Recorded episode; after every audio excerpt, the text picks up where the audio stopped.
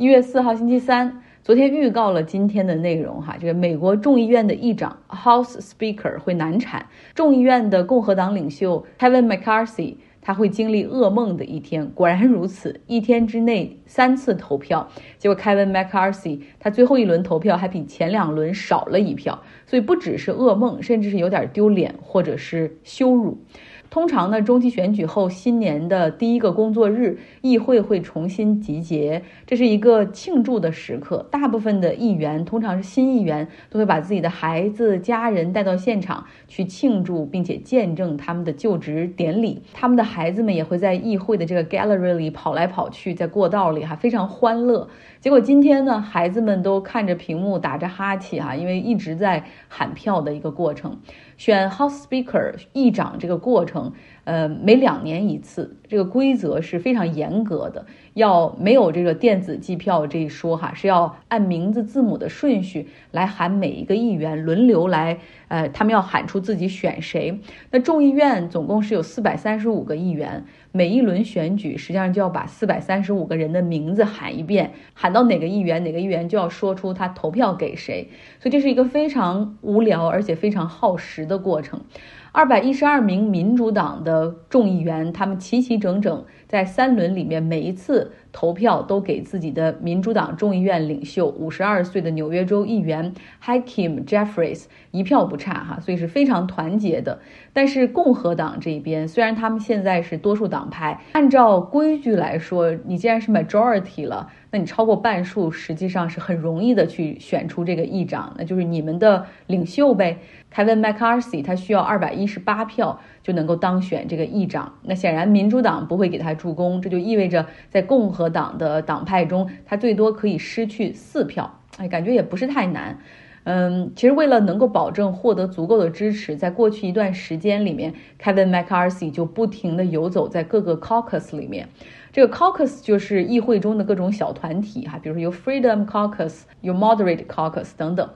那么其中现在最难搞定，对他来说问题最大、最不听话、完全不顾全大局的，就是 Trump 的那些铁粉，就是 Ultra Conservative，就是那种极端保守派。那他们都是一群相信阴谋论，然后相信这个大选结果有问题，要推翻、要弹劾拜登的内阁，然后要调查拜登儿子的那种人啊，那些 hardliner 非常极端的，他们有自己的议题，他们有的时候也很讨厌很主流的这种这种 Main Street Republicans。Kevin McCarthy 他实际上跟这些人谈判的时候是不停的抛出各种各样的条件哈，去拉他们。呃，上自己的这条船，像乔治亚州的女议员 Marjorie Taylor Greene，她是一个非常夸张的人，就是非常。奇葩的各种各样的阴谋论，然后甚至还有反犹的言论，说加州的大火就是犹太人在太空里搞的 X 射线啊所导致的。为了拉拢他，Kevin McCarthy 还许诺说，如果你能够支持我获得 House of Speaker，我就安排你进一个委员会，那就是实权哈。然后这时候你你进的那个委员会就可以调查拜登的儿子了。除此之外，Kevin McCarthy 还做了其他各种各样的许诺，比如说。你们如果支持我的话，啊，就是我就可以同意，假如有五个共和党的议员对我不满，就可以联名发起投票，呃，可以罢免我，可以发起一轮新的选举。呃，那大家一看你都让步到这个份儿上了，那你的底线到底在哪儿呢？不如再试一试。所以极右的共和党的小团体就是说，五个人罢免你，我们觉得这个门槛还是太高了，我们要把这个机制改成，如果有一个人不满，就可以发起这个投票。那实在是太糟糕了，是不是？这绝对突破了 Kevin McCarthy 的底线，所以他没有答应。于是我们看到了今天大概有十九到二十个议员在投票的过程之中，实际上是没有支持 Kevin McCarthy 的。所以第一百一十八期美国国会的开幕，众议院是没有能够在第一天选出议长，现在是解散的状态，然后明天中午出来继续选。上一次出现这种情况还是在一九二三年，那一年总共经历了九次投票才选出。有人说，那一直选不出怎么办呢？一直选不出就一直选，选到选出来为止。呃，因为如果议长没有的话，那么议员们也没办法宣誓就职。实际上，这个众议院就是 dysfunctional 的。那么再往前追溯，呃，在一八五六年的时候，总共是选了一百三十三次，最后才选出来这个议长。大家不要想这每一次投票就是这帮人在那坐着啊继续喊票，那谁也不会改变自己的立场。实际上是暗流涌动，各种谈判和交换都是在幕后以及手机电话里在进行的。所以那些原本很边缘的议员就可以趁机捞到不少好处，从边缘走向权力的中心。我不知道大家有没有看过副总统那个美剧，剧中有一个叫 Jonathan 的。啊，大高个儿，傻傻乎乎的，原本是副总统办公室里一个干活非常不利、被各种人嫌弃和讨厌的人。后来机缘巧合，他还当成了众议员，在众议员的团体里也是那种特别傻乎乎、不受欢迎、非常边缘的。然后他就发现，哎，有一群跟他一样很边缘的议员，他们就组成了一个边缘团体的 caucus，结果反倒成为了议会中最后总能一锤定音的小团体。所以我感觉现在就是有点那个感觉哈。那总之，今天晚上。对于 Kevin McCarthy 来说是一个不眠夜，给大家来介绍一下 Kevin McCarthy 吧。他为了准备能够走上这个权力的巅峰，其实是很久了，花了很长很长时间哈，准备了很久。他是一个什么类型的人呢？他是一个交际狂人，非常擅长搞关系，然后认为自己很有魅力哈，然后认为自己和谁的关系都很好。比如说谁的生日啊，包括谁孩子的毕业典礼啊，他都能够记得住，然后还会有时候送点小礼物。像国会每周会举行那种跨党派的篮球比赛，也都是他组织的。比如党派在休会的时候，大家可以在哪儿聚一聚，也都是这种社交活动，也都是他来组织的。他有的时候还会用那种高中生或者大学生的那种感觉去对别人，比如用肩膀去撞，呃，撞别人，然后显得很亲近，让每一个人都觉得他跟他们关系很好。他在担任共和党参议院领袖之前呢，曾经担任共和党在参议院的党鞭，哈，其实简直就是纸牌屋里面安德伍德的原型。据说他有一个本儿上记着议员们的爱好、家人的名字，还有岁数以及生日的日期。有一个议员看了那个本儿之后说：“你这上面很全呢，就差我的结婚纪念日没记下来了。”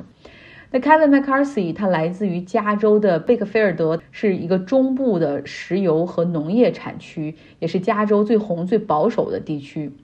那个地方不论从文化、地形、气候、地貌来看，更加接近德克萨斯州的那种灌木丛和他们的这种产业结构。Kevin McCarthy 他的爸爸是一个消防员，母亲是一个家庭主妇，他爱打橄榄球，高中的时候还进入到了校队。然后后面进入社区大学读书，然后他中了个彩票，中了五千美元的奖金哈，然后他退学，将部分奖金投资股票市场，然后剩下一部分开了一个 Kevin O S 的 deli 哈，一个熟食店，卖三明治什么的。那两年之后呢，他把自己的这个餐厅给出售了，然后赚来的钱他就继续攻读了加州贝克菲尔德大学，后面还读了一个商学院，在那儿呢，他加入了加州的青年共和党，并且成为了主席。那在校园里，他也是那种经常和人闲聊，然后有个笑话说，校园里的每个人都认识他。如果你现在还不认识他的话，不用担心，你很快就会了。毕业之后，他到了。美国加州众议员的一个办公室里面去工作，哈，那个人叫比尔·托马斯，是非常有权势的。他曾经担任众议院情报委员会的主席。那 Kevin 最一开始加入他的办公室，只是在他的地区办公室，而且是无薪水的实习生。但是不到三个月，这个办公室就给 Kevin 配了实习生，原因是他太能干了。后来他到了华盛顿 D.C. 哈，为这个议员工作了十五年。在比尔·托马斯这个议员的帮助之下呢凯文后来竞选了加州的众议员，在一九九四年一直干到了二零零六年，然后后面也担任了在加州众议院呃少数党派的领袖。因为在加州呢是民主党人比较多，那作为共和党领袖的 Kevin，他就想着怎么能够让他们党派也能实现一点自己的 agenda，所以就非常习惯的左右逢源拉关系，试图寻找共同点去促成合作。那么这让他有了一种本事，就是他可以成为你想让他成为的任何人，他可以根据你的诉求不停地改变自己的立场，所以他会充满了妥协和说谎。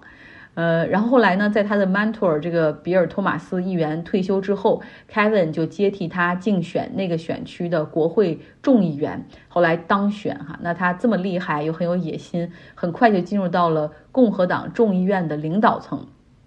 他关注到了茶党的崛起，原本立场是比较温和保守派的，他也非常乐意于招募和保护这些新进入到国会的这些茶党成员，然后而且建立起来不少的好感。当特朗普出现的时候，就是一开始所有人都按兵不动哈，但是 Kevin McCarthy 他相当于是共和党领导层内第一个站出来公开支持 Trump 的人。他之后呢，也和 Trump 保持了非常密切的关系。后来 Trump 当了总统之后，也很喜欢他哈，然后经常在别人面前夸他说 My dear Kevin。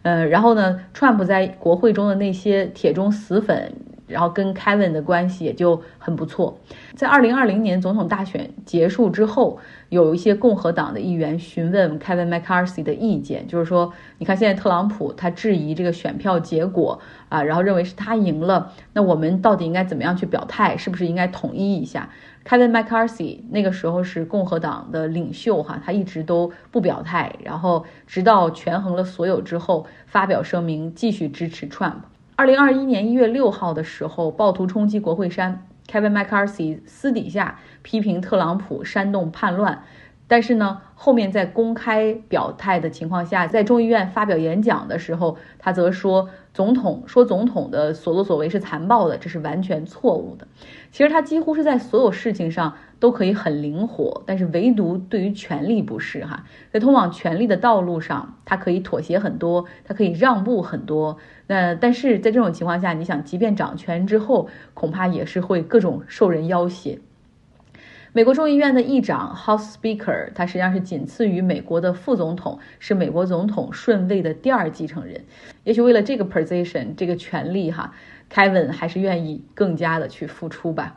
呃，我们继续来看哈，看看明天经过多少轮选举之后，Kevin McCarthy 有没有机会？如果说他没有机会，那共和党里面会不会再出现一个其他的人？那就太太美妙了。今天的节目就是这样，花这些时间给大家讲一讲发生在美国国会的事情哈，很有意思，有的时候会比剧本还要精彩。希望你有一个愉快的周三。